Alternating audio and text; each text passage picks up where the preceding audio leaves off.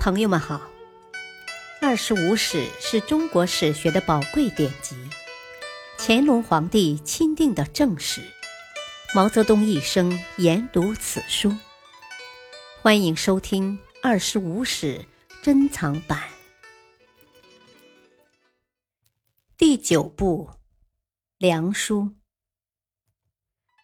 传记第一，梁武帝。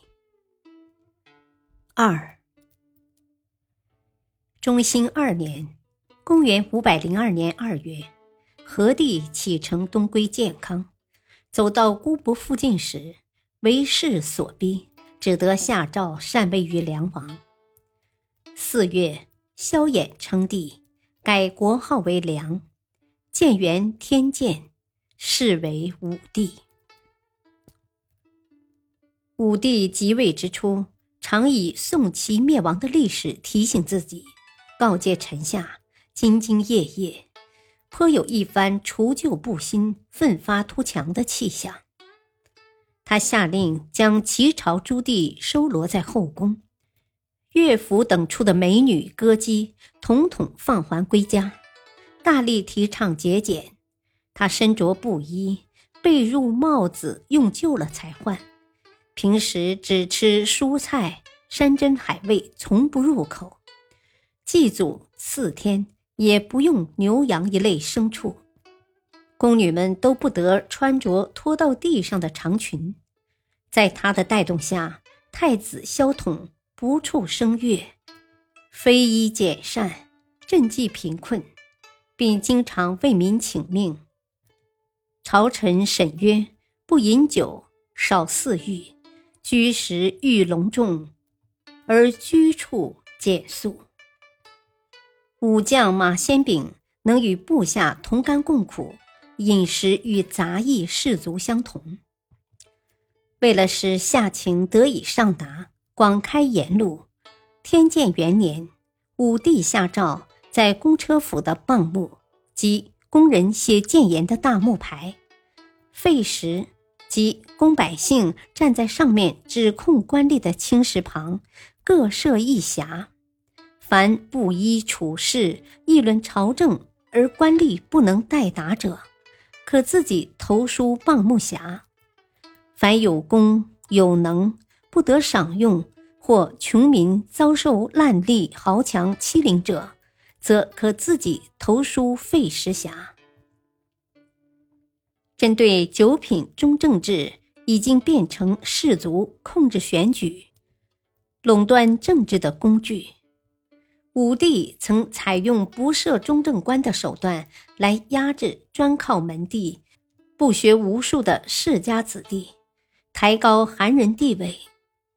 天监七年（公元五百零八年），他下诏于州郡县置州望、郡中。相豪各一人，专掌搜荐，并公开宣布：官以人而清，未必非士族当清官。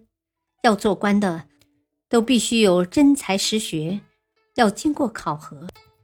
至于出身贵贱，则可以不必考虑。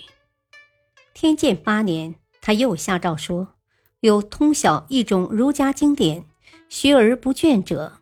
经考试核实后，量才录用。即使牛官、洋贩、寒门贱民，也都可以根据其才干选士为例。全选部门不得阻拦遗弃，还规定以清廉和精干作为选吏的标准。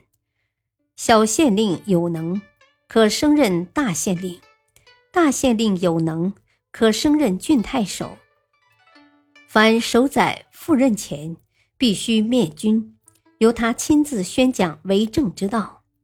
又经常派出侍臣巡查四方，听取民间舆论，选拔被埋没的人才，表彰荐举那些志行高迈、才学超群而隐于民间的贤能志士。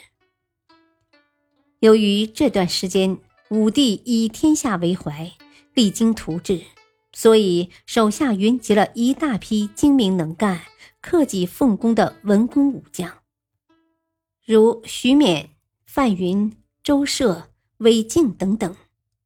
对这些辅臣，武帝倚重不疑，虚心求教，在他们的帮助下，修订律令，整齐风俗，奖励农桑，持山泽之禁，除访民之弊，及时赈灾济贫，招还流民。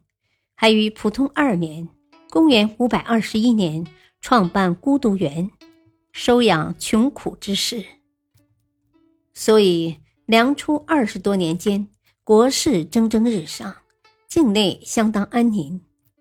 不仅北魏州郡官将、百姓和蛮狄部族纷纷投归梁朝，且西南诸族、西北吐谷浑以及西域、朝鲜半岛诸国，乃至北魏之北的柔然等族和远在西亚的波斯。都经常前来梁朝献物朝见，南方出现了自魏晋以来从未有过的兴旺局面。在与北魏的军事冲突中，开头几年梁数次败于魏，自钟离之战后便转败为胜。三十余年间，梁一直处于优势。然而，梁武帝令佛，早在他为西底学士时。就与名僧及信佛文人交游，只是当时他年纪尚轻，志趣在于文韬武略。后来连年杀伐，即位后又忙于兴文修武，无暇顾及佛教。但在梁朝局势稍稍稳定之后，他便一步射道归佛，并于普通八年左右建成同泰寺，常带领文武百官。于寺中举办法会，自己生作讲经，每每一连讲七八日才告一个段落。是年八月，武帝首次设身同泰寺，住了四天。回宫后颁诏大赦天下，改元大通。两年之后，他再次设身同泰寺。这一回，他亲自主持佛教最盛大的法会——四部无遮大会，摘下皇冠，甩掉龙袍，从头到脚整个和尚打扮，睡的是木床，用的是土瓦器。感谢收听，下期播讲三，敬请收听，再会。